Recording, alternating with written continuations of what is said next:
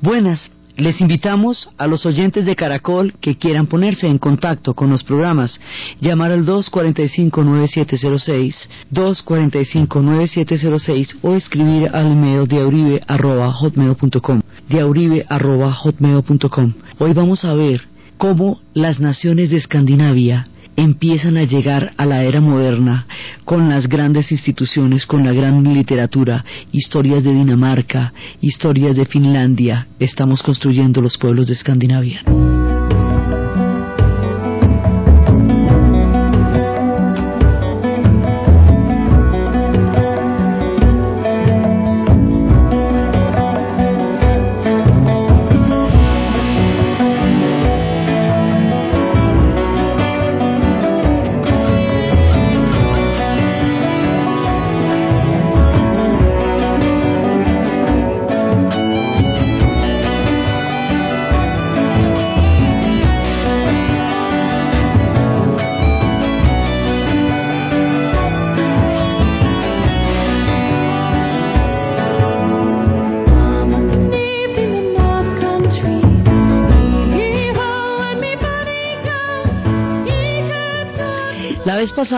Estábamos viendo cómo se constituyeron las naciones de Suecia y de Noruega.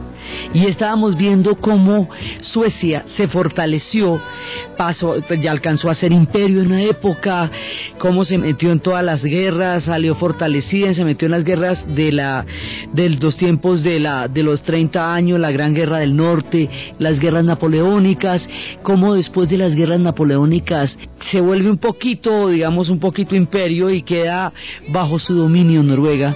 Y luego es cuando viene la hambruna y después de la guerra napoleónica, la declaración de Bernardot de neutralidad. Suecia jamás se volverá a meter en las guerras y eso le empieza a dar la posibilidad de crear un gran país. Antes de eso hay una hambruna.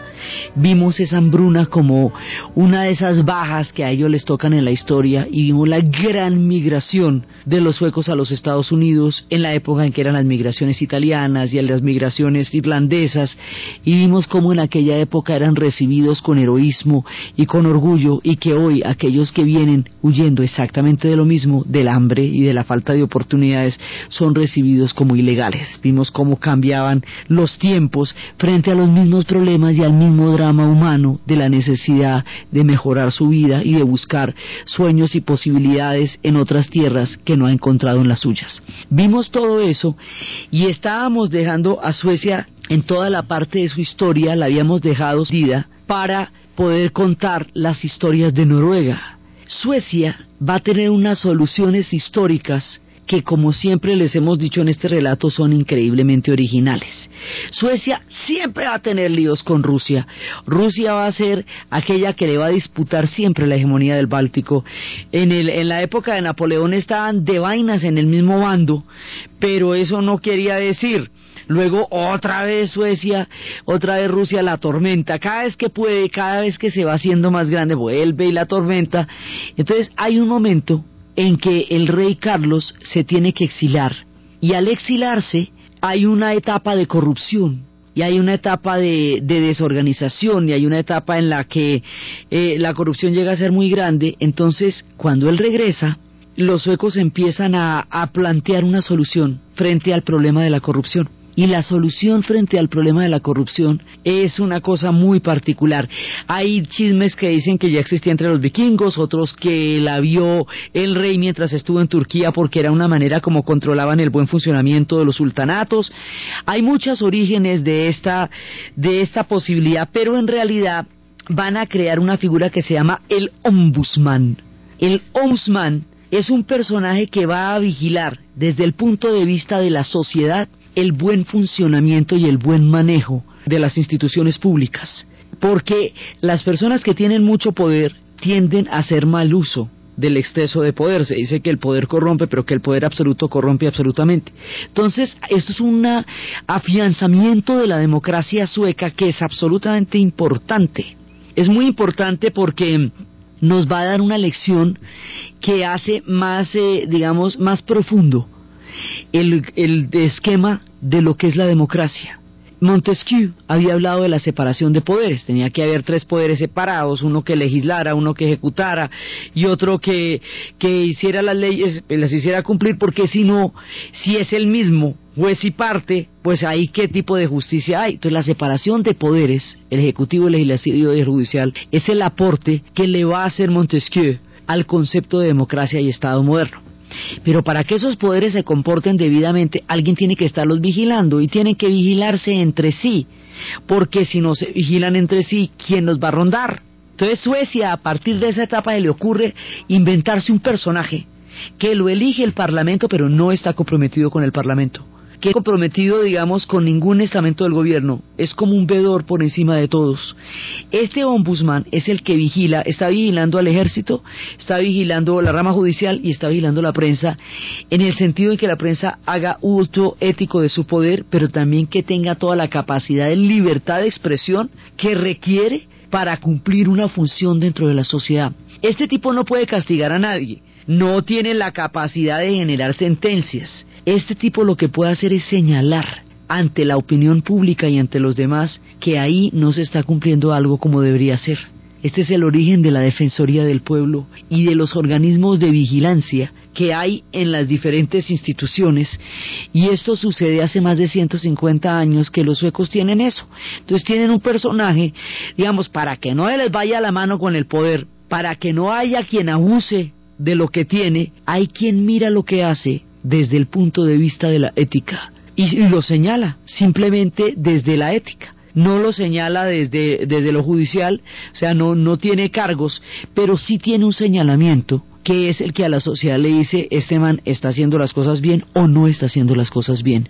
Es un poco como lo que la gente dice que debe hacer, que lo haga, y lo que toca hacer, que es bien. Esto es importantísimo, porque es un avance dentro del esquema de la libertad en la política porque hace que haya quien esté vigilando que se cumplan las cosas desde el punto de vista de la ética. Entonces, profundiza el concepto en la política de una manera muy importante, porque frente al, al, punto de vista de, del leviatán, que decía Hobbes que el hombre era un lobo para el hombre, había que ponerle un estado terrible, que le diera tanto miedo que no hiciera ninguna maldad porque el Estado lo agarraba y tin lo aplastaba. Frente al punto de vista del Leviatán, frente al Estado absolutismo, absolutista, donde el Estado es una sola persona, frente a todos los totalitarismos que en nombre de las ideologías y que en nombre de, de las diferentes tendencias se abjuran el derecho a saber más que los ciudadanos sobre qué es lo que les conviene y cómo hay que gobernarlos,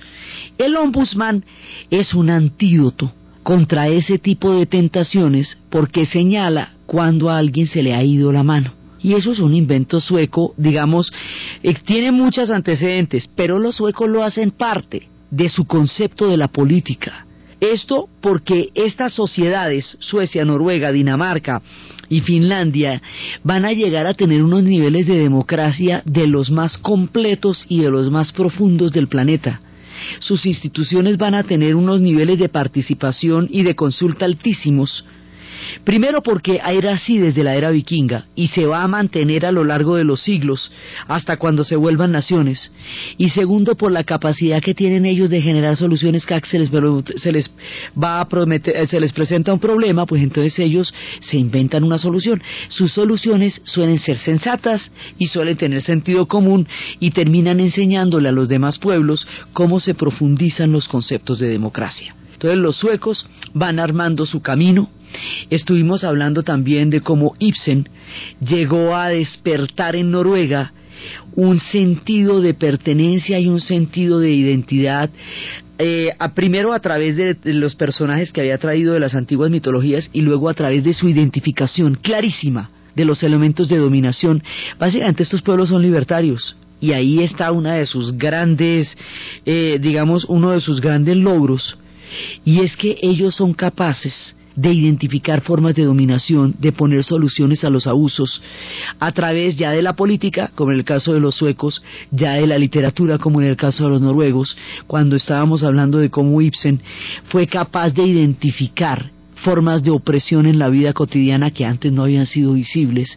Y habíamos visto cómo sus obras fueron increíblemente escandalosas en la época, siendo él un tipo tímido, callado, de un carácter completamente introvertido, el hombre escasamente abría la boca y escribía una obra y era un tropelote, la cosa más impresionante lo que generaba.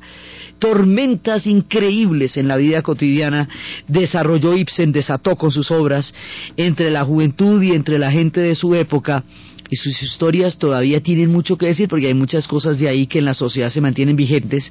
Y habíamos visto cómo su obra cambió la condición de la mujer y fue parte de lo que hizo posible el derecho al voto en Noruega. Y habíamos visto cómo su obra es reconocida como el despertar de la nación noruega del fin de la noche de los 400 años y cómo eso tiene que ver muchísimo con la formación del Estado noruego y cómo el Estado noruego simplemente hace un plebiscito y se separa, ellos estuvieron sometidos por los daneses durante toda la época Kalmer, iban a estar sometidos un ratico por los suecos y se zafan de ambos y se zafan en últimas de los suecos y se vuelven independientes por plebiscito y cómo esto tiene que ver con la literatura, con el romanticismo y con todos los espíritus que les hicieron llegar a convertirse en una nación.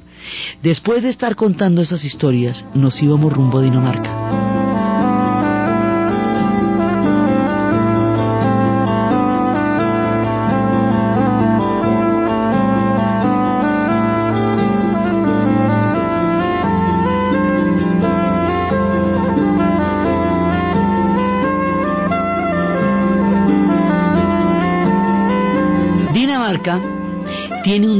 Como habíamos empezado a ver, completamente distinto, en el sentido en que ella no tiene que independizarse de nadie, porque ella fue imperio. Todo el mundo tiene que independizarse de ella. Entonces habíamos hablado como los alemanes, para constituir la nación alemana, lo que es la unidad alemana, tienen que hacer tres guerras, una contra Francia, otra contra Austria y otra contra Dinamarca porque los territorios hermanos están repartidos en todas estas diferentes pueblos y para armar una Alemania van y recogen a todo el combo y arman una Alemania. Ese es el proceso de la unificación alemana, que es el que hablábamos de los tres anillos del ángel que están en el en forma de cilindro en el corazón de Berlín, que representan el ángel de la victoria representa la unidad alemana. Un anillo es la lucha contra Austria, anillos, ¿no? Anillos Nibelungos. Uno es la lucha contra Austria, otro contra Francia y otra contra Dinamarca. Dinamarca decidió los destinos de muchas naciones de Europa durante mucho tiempo habíamos visto cómo los normandos son daneses. Eso, si los normandos son daneses, Inglaterra y Francia ya nos van a correr por cuenta de Dinamarca. Como el príncipe Hamlet era príncipe de Dinamarca. Cómo van a, a crear toda una cantidad de naciones alrededor de Dinamarca. Entonces, cuando empieza este relato, Dinamarca es dueña de media Europa.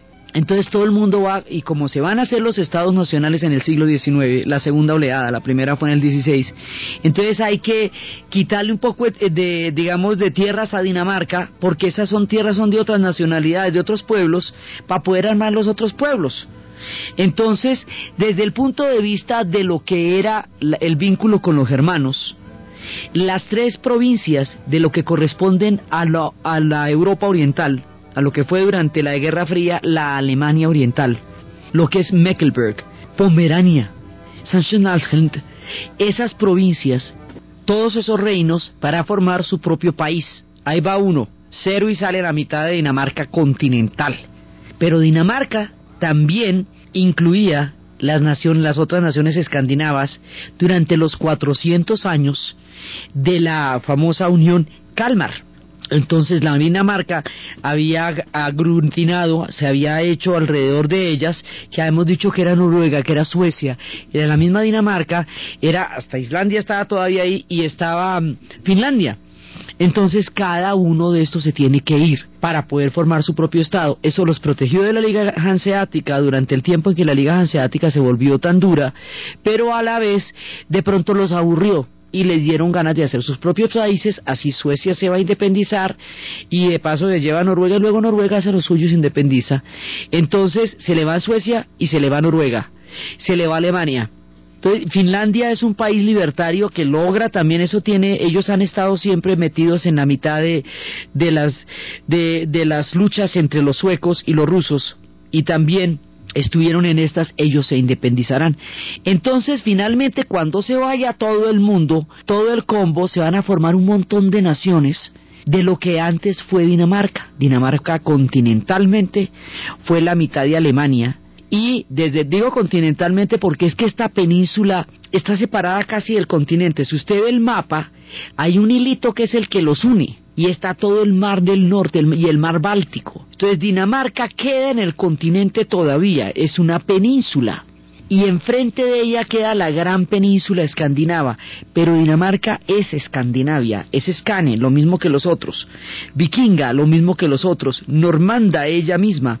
Entonces ella definió los destinos de los demás pueblos, tanto continentales como de la península. Ahora le toca decidir el suyo. Entonces, bueno, ya echados, ya entrados en gastos, se fue todo el mundo.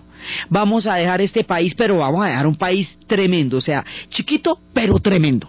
Entonces es muy importante que uno no se ande engañando con que Dinamarca es chiquita, porque Dinamarca es un tremendo país y van a construir con las mismas instituciones unas, un país democrático con una gran inversión social. Y las inversiones sociales y las inversiones en educación que estos pueblos van a hacer serán tan altas que les permitirán unas formas de vida muy buenas. O sea, esta gente va a trabajar para la calidad de vida van a trabajar para que esa sociedad les quede chévere, les quede con buenas condiciones, que la gente tenga educación. O sea, es como a lo bien, hagamos un país que nos quede bueno, digamos que nos quede chévere, que podamos vivir en él, que podamos estudiar en él, que podamos comer en él, un país que nos sirva como para vivir en él. Dinamarca llega a ser eso. Por eso el maestro Chandía decía en sus años de ironía, la Cundinamarca no es Dinamarca porque es que ellos solucionan necesidades básicas de su población como objetivo fundamental para crear esas naciones. Por eso, ahora, eso no quiere decir que no hayan tenido hambrunas, fíjese que los suecos tuvieron una hambruna, pero los daneses siempre, a pesar de que tengan reveses, ellos salieron un poquito maltrechitos de la guerra de los 30 años y salieron cascaos de las guerras napoleónicas porque estaban aliados con Francia, entonces perdieron, entonces salieron cascaos. Pero de una u otra manera, y habiendo perdido la mitad, mucho más de la mitad del territorio que ellos tenían, con lo que queda hacen un país chévere lo cual es, un, es una gran ventaja porque otros países cuando se ven reducidos después de haber sido muy grandes se achicopalan, se deprimen y se apodera de ellos una nostalgia de imperio que no les permite construir un futuro. Dinamarca dice, bueno, así es la vida, como te digo yo, se fue todo el mundo, hagamos nuestra Dinamarca que nos quede bien bonita y les quedó fantástica. Y les quedó Copenhagen, su, su, su ciudad de las bahías, les quedó muy bella esa, ese país y empezaron ellos, en otra época se les decía Cristiania, y ellos van a tener su país con sus condiciones, con sus herencias, con su gran pasado y con su prometedor futuro. De esta Dinamarca, de la que estamos hablando y que fue tan influyente en el destino de todos los demás y que durante 400 años fue la líder y el faro de la Unión Calmer, ella guió los destinos de Escandinavia durante 400 años. Ella que fue la que tuvo la incidencia más grande sobre el mundo vikingo porque fue la que emprendió las oleadas más frecuentes, ella va a tener ahora, en su época de nación, a un personaje que lo invitamos acá por su gran importancia. Ese tipo se llama Hans Christian Andersen. Hans Christian Andersen es un personaje que va a desarrollar en la literatura lo que se llamarían los cuentos infantiles. Muchas veces a lo largo de estos relatos hemos contado el papel tan importante que tienen los cuentos infantiles como la recuperación de las religiones del bosque, como el testimonio de otros seres que han habitado planos de la tierra y del mundo, y como una, un factor totalmente incidente en el inconsciente de la infancia, que lo hace parte de todo el inconsciente colectivo de la, de la humanidad en la medida en que se transmite a los niños. Él va a crear unos cuentos que son unas alegorías, es decir, son unas especies de metáforas con las verdades que encierran los mitos que son en últimas verdades psicológicas. Hemos visto a lo largo de estas sagas que esas son verdades no literales, sino verdades cifradas de, de la vida, de la profundidad del corazón y de la vida humana. Él es el autor del patito feo. Y dicen que el patito feo es su propia biografía porque el tipo nació de un sastre de y un zapatero y una y una modista muy pobres, tuvo una infancia pobre, parece que el hombre era el mismo del patito feo. Entonces va a tener tiempos de mucha miseria, de mucha hambre, hasta que va a ser escritor y va a ser reconocido por sus obras ya cuando es grande, pero durante mucho tiempo él conoció las exclusiones y conoció la digamos toda la lo que es no formar parte, no pertenecer.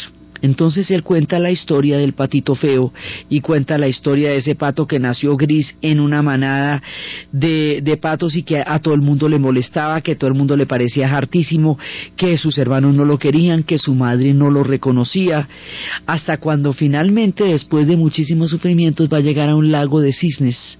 Y en el lago de cisnes es cuando se va a dar cuenta que en realidad lo que pasa con él es que él es un cisne y por eso como el tipo es un cisne, por eso es que no puede, no, no se va a ver bien entre los patos y lo que va a hacer es florecer y lo que va a hacer es ponerse hermoso. Es en realidad la formación de un cisne, de una gran belleza, la que se estaba gestando dentro de la exclusión del patito feo.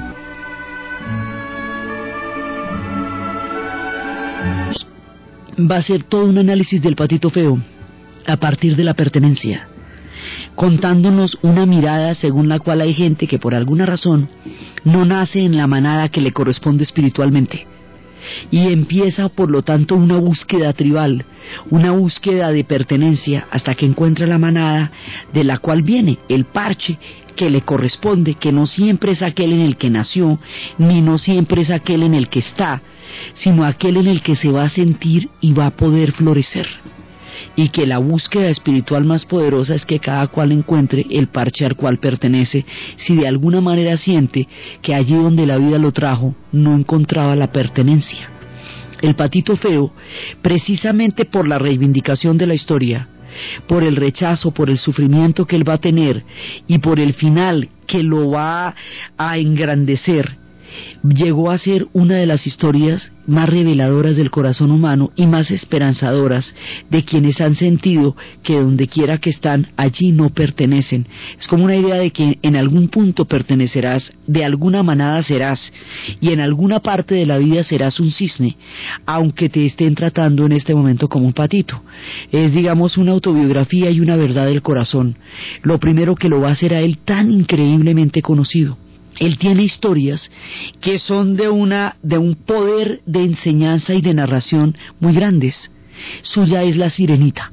Y la sirenita es una mujer que está, una sirena enamoradísima de un príncipe que le parece el más sensacional y ella tiene una voz muy bella.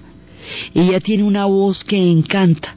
El príncipe vive encantado por la voz de la sirena y la sirena para poderlo seguir y para poder realizar su amor con él pide que se convierta en mujer. Al convertirla en mujer pierde la voz y al perder la voz el príncipe la va a abandonar. Cuando se entrega tanto, tanto, tanto así, que se deja de ser lo que se era, ya ni siquiera lo que había que conseguir a ese precio vale la pena conseguirlo. La sirenita queda en la playa, convertida en una mujer solitaria, abandonada por el hombre por el cual ella perdió la voz. Y esto es tan importante que hace unos años alguien decapitó la estatua de la sirenita que está en las costas de Dinamarca y resulta que eso fue revuelo nacional hasta que pudieron encontrar la cabeza y la volvieron a poner porque la relación que estos pueblos tienen con su literatura y con sus mitos y con sus historias es una relación cotidiana, visceral y presente. Esto para ellos reviste toda seriedad porque son creaciones de la identidad histórica y nacional de estos pueblos. Entonces, si la sirenita estaba decapitada, eso ni, mejor dicho, ni había Dinamarca, ni vayan a creer, hasta que la logran volver a conseguir. Entonces, así como hay historias tan profundamente tristes como la de la sirenita, o historias que atraviesan tantos sufrimientos como el del patito feo y llegan después al lugar de la pertenencia y al lugar del florecimiento, también hay unas historias de una sátira tenaz, porque Hans Christian Andersen también tenía la capacidad de la sátira. La historia, digamos, que es probablemente la sátira política más divertida que se ha escrito en estos mundos, es el nuevo traje del emperador. Resulta que había un emperador en el cuento que era increíblemente vanidoso se cambiaba de traje varias veces al día para que le saliera con el atardecer y con el amanecer. No le servía ningún sastre. No le quedaban los zapatos, nada lo ponía como era. Tenía un ataque de bonitura que eso, mejor dicho, estaba completamente al servicio de su propia vanidad y al servicio de los halagos. Era un esclavo de la autoimagen, de la vanidad y de los halagos, un narciso total. En alguna ocasión llegan un par de pícaros al pueblo y se pillan la vanidad de este man. Y dicen, este man es muy vanidoso, eso se le puede mamar gallo muy bueno.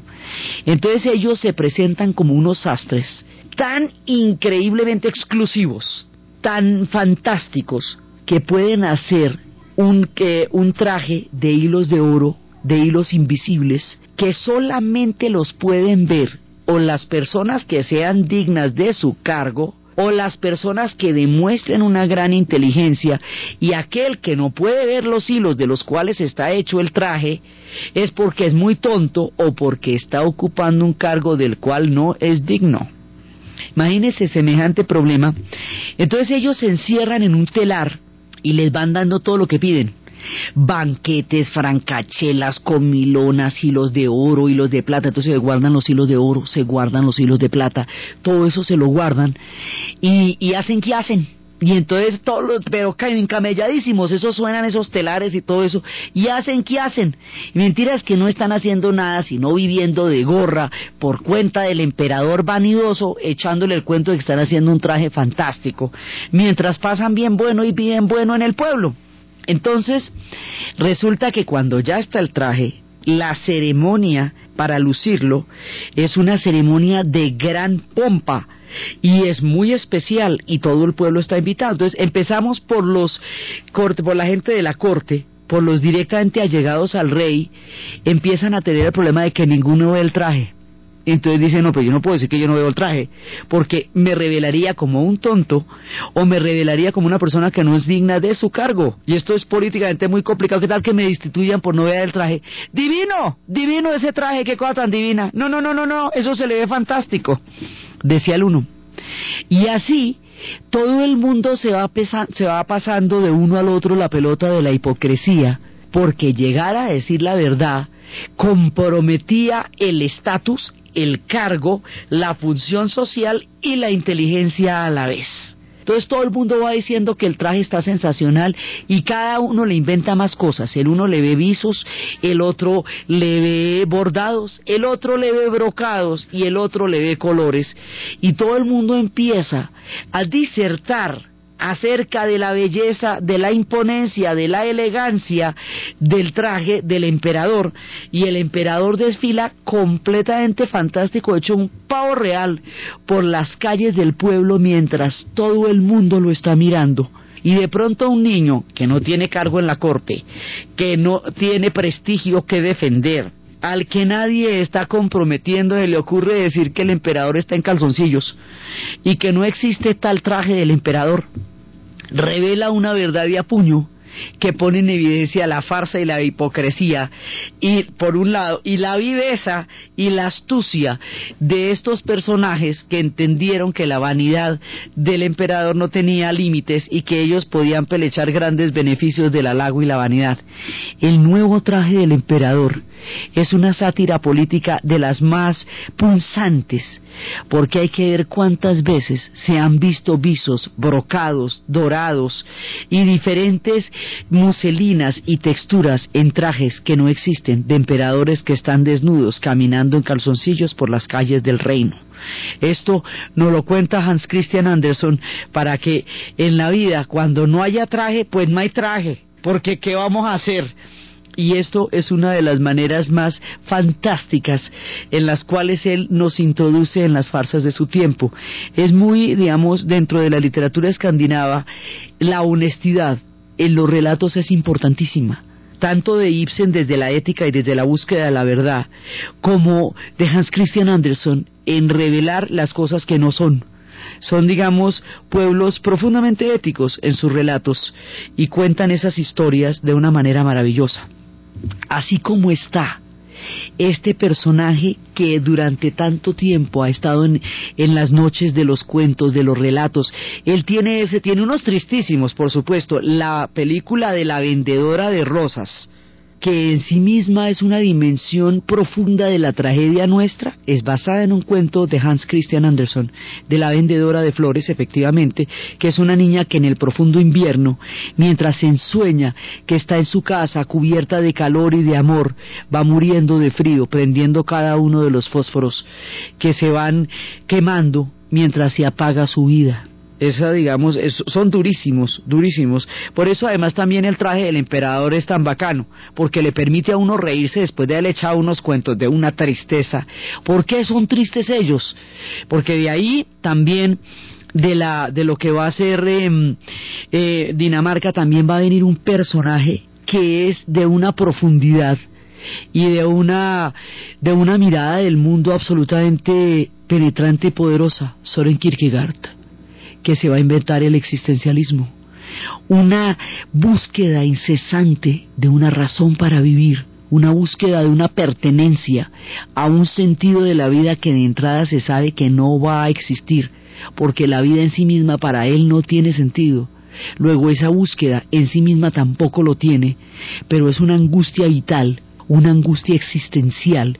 Y ese existencialismo, eso tiene un montón de variantes y uno de los más conocidos existencialistas será Jean-Paul Sartre, que dirá en, después de las guerras mundiales que antes de nacer no éramos nada y después de morir no éramos nada y que la vida era un intermedio entre la nada y la nada de dudosa importancia. El existencialismo como corriente filosófica tiene un toque muy grande de desesperanza, pero también tiene un contenido profundo de la libertad, porque es el hombre enfrentándose a su propia a su propio ser y encargándose de vivir y de hacerlo.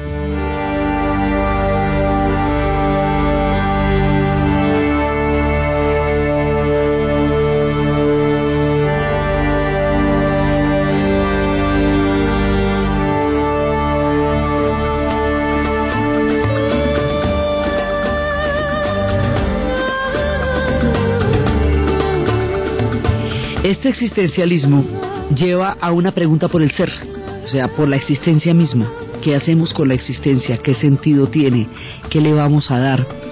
Y de ahí en adelante todas las corrientes van a contestar de una manera diferente la existencia, pero el sinsentido de esta búsqueda está presente en todas las corrientes existencialistas y Soren Kierkegaard va a ser uno de los más profundos, y va a escribir el Tratado de la Desesperación, pues imagínense lo alegre que era el hombre. Ahora, ¿por qué son tan tristes? Hay unas explicaciones que se dan ellos mismos cuando hablaban de la obra de Ibsen también. Estos pueblos tienen muy poquito sol, tienen muy poquita luz, en poquísimo tiempo en el año en que a ellos les da el sol. El sol rara vez les da de frente, el sol que les da no quema, casi no calienta. Tienen unos soles maravillosos, los de arriba de Escandinavia, que son las, las noches blancas, que es un momento en que empieza a anochecer cada vez más tarde y más tarde hasta que no anochece, y está toda la luz. Pero esa luz que dura toda la noche viene después de seis meses de penumbra, porque en la época de los inviernos a esta gente el sol se lo llevan llevado, por eso es que cuando hace un poquitico de sol se empelotan y salen a las playas en una en un frenesí impresionante y por eso es que se la pasan en las playas españolas y donde quiera que haya sol, porque el sol no está presente en su vida, es muy difícil.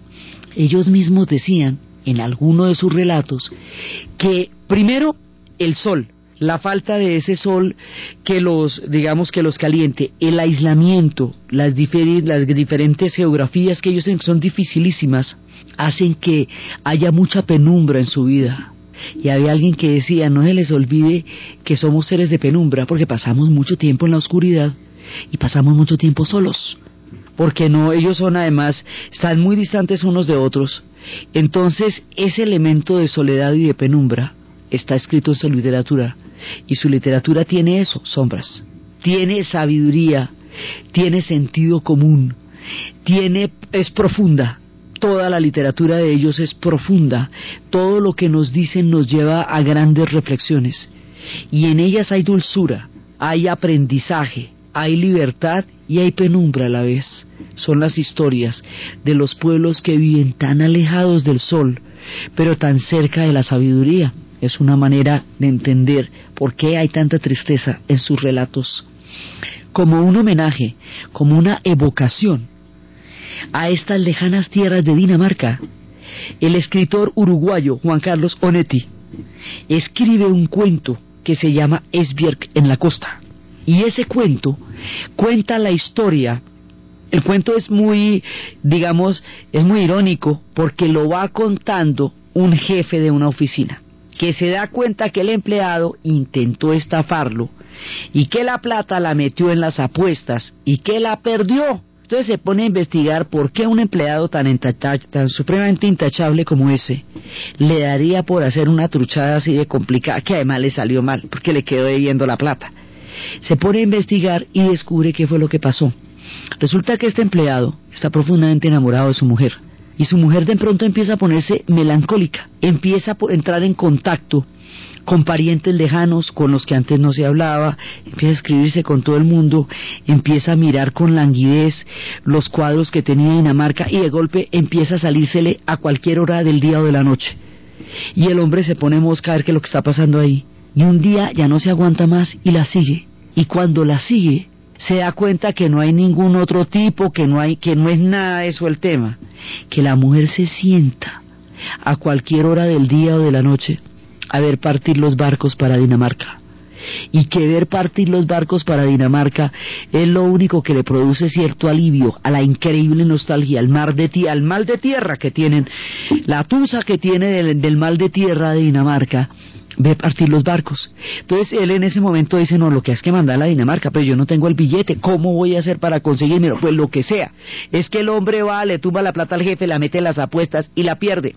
Pierde la plata, el jefe lo pilla, la queda debiendo, además queda acusado de deshonestidad, entonces no puede mandarla para Dinamarca, que eso desde Montevideo a Dinamarca es lejos. Entonces, sintiendo que fracasó toda su empresa, decide que es su obligación moral, por el amor que siente por su esposa y por la comprensión profunda que tiene de sus sentimientos, acompañarla a cualquier hora del día de la noche a ver partir los barcos para Dinamarca y a sentarse los dos en el puerto hasta que el barco se oculta fuera de la línea del horizonte, rumbo a Dinamarca, donde no podrán ir.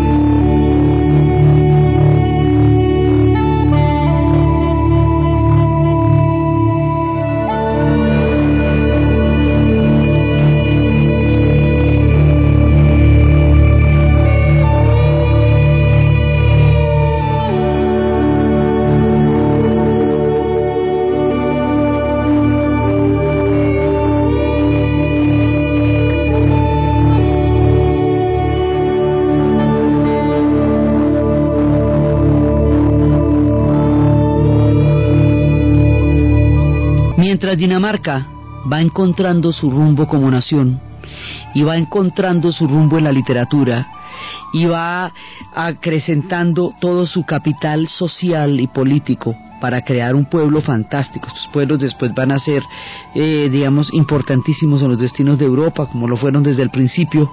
Van creando una nación que está entrelazada con su identidad cultural de una manera profunda, que tiene un glorioso pasado y que tiene un presente que la hace capaz de entender su historia tal como es. Eso es una cosa fundamental para ellos.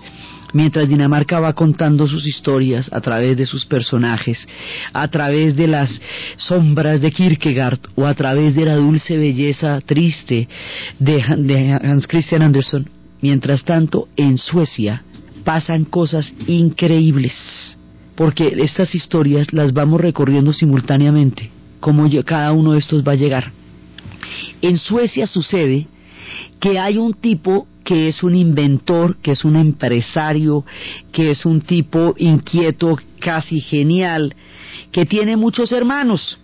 Y este tipo que tiene muchos hermanos y que tiene tanto talento para inventar, se le ocurre que hay que hacer una, eh, un invento que sea posible, haga posible las carreteras, las obras públicas, eh, la explotación de las minas, que tiene que haber una manera de facilitar la explotación de la tierra para poder hacer carreteras, porque esto a pala es eterno. Un hombre, digamos, imbuido de la idea del progreso, de la idea del avance, de la ciencia y de la tecnología, para poder crear caminos que comuniquen a los hombres y hacer que los pueblos puedan eh, construir ferrocarriles y que las líneas férreas tengan mayor posibilidad de, de construirse. Este tipo se llama Alfredo Nobel y lo que se va a inventar para hacer carreteras, para hacer trenes, para hacer pasar las vías públicas. Es un hombre que está pensando en las obras públicas y va a inventarse un elemento que permita que se hagan las explosiones necesarias para poder pasar las carreteras y para poder pasar los trenes.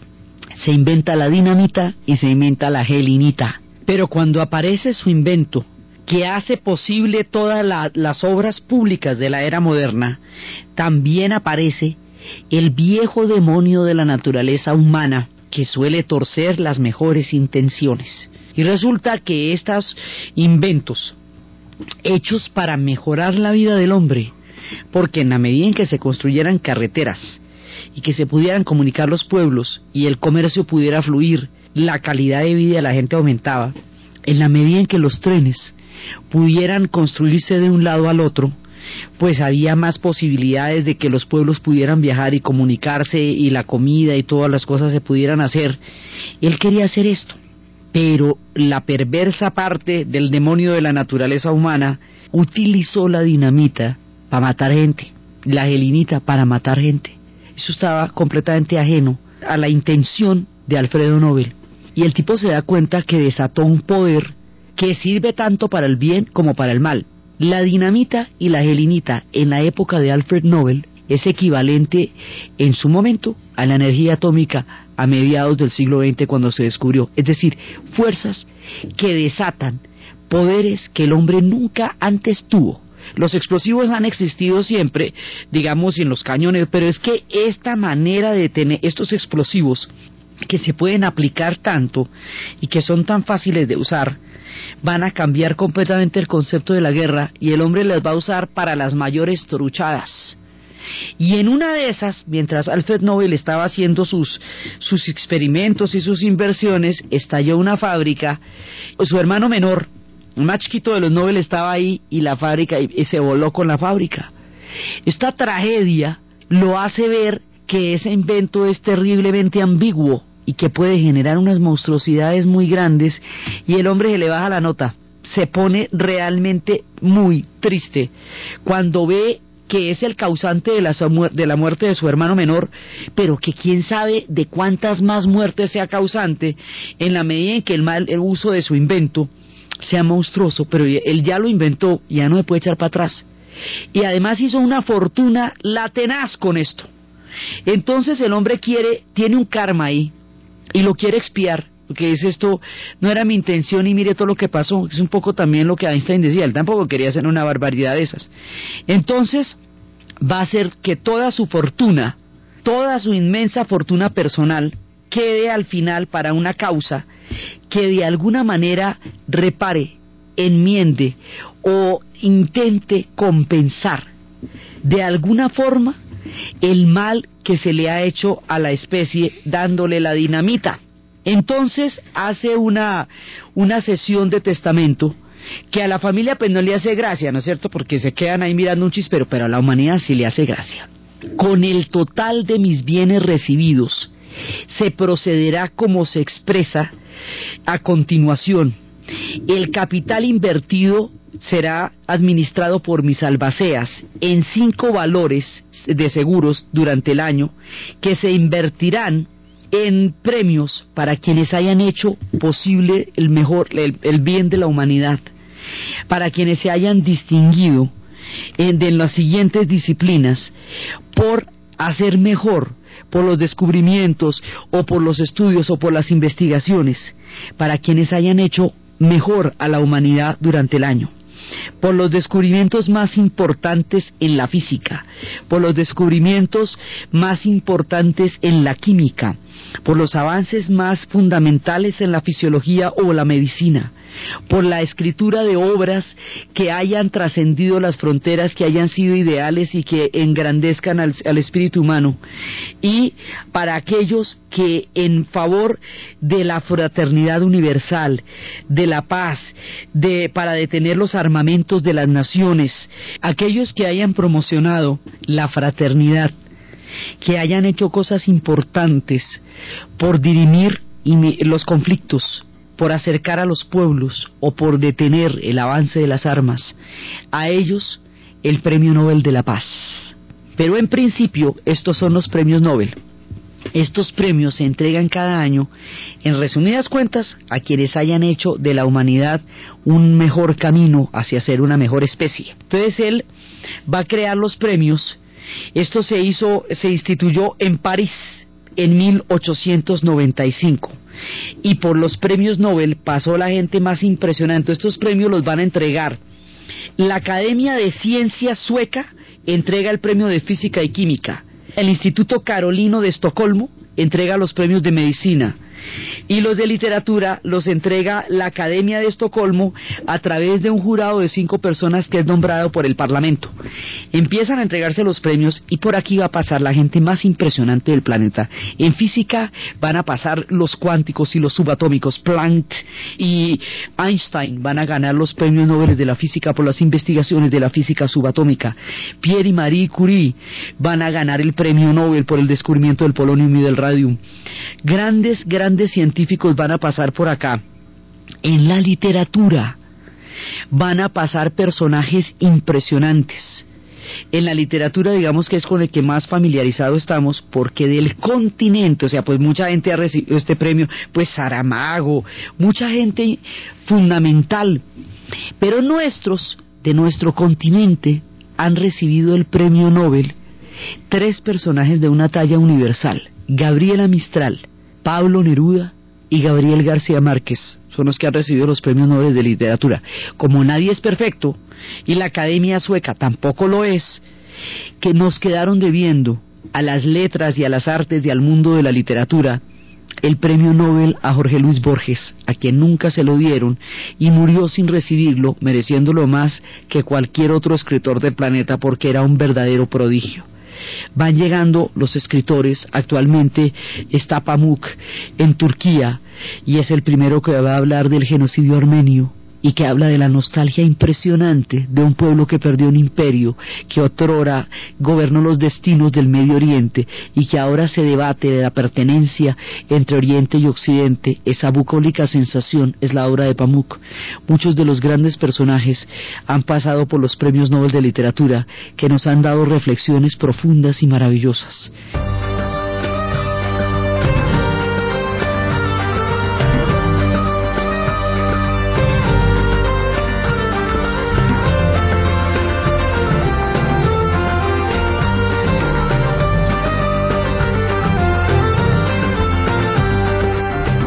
Entonces, desde los espacios de la sirenita, desde los cuentos de Hans Christian Andersen, desde el patito feo buscando su manada, desde el traje del emperador poniendo al descubierto la vanidad y la hipocresía, desde el terrible costo de la voz de la sirena, desde la nostalgia impresionante de Esbjerg en la costa, desde la sublime altura del espíritu humano a través de los premios Nobel, en la narración Diana Uribe. En la producción, Manuel Rivas. Y para ustedes, feliz domingo.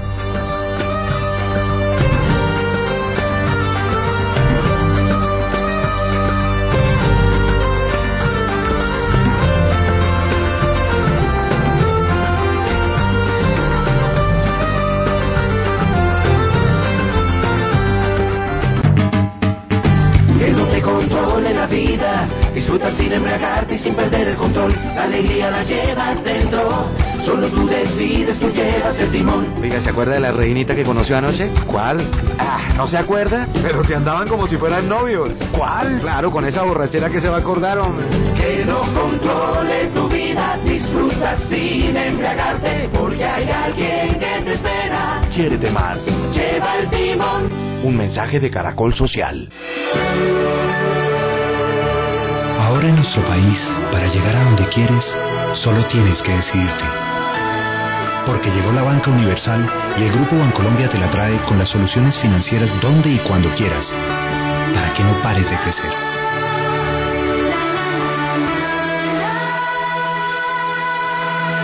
Bancolombia, ¿qué tan alto quieres llegar? Vigilado Superintendencia Financiera de Colombia. Uy, hermano, ¿y qué le pasó a esa mercancía? Imagínese que cuando fui a llevarla hasta el punto de envío se vino un... Y se lavó toda. Más adelantico pasó un... Y me la embarró. Y mire cómo la dejó. ¿Todavía es de los que sale a llevar sus paquetes y mercancías hasta un punto de envío? Mejor llámenos en... Se lo recogemos en la puerta de su empresa sin costo adicional. Coordinadora,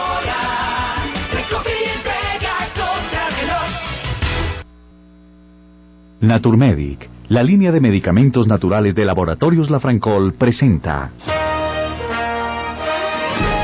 Caracol Radio. Servicio informativo.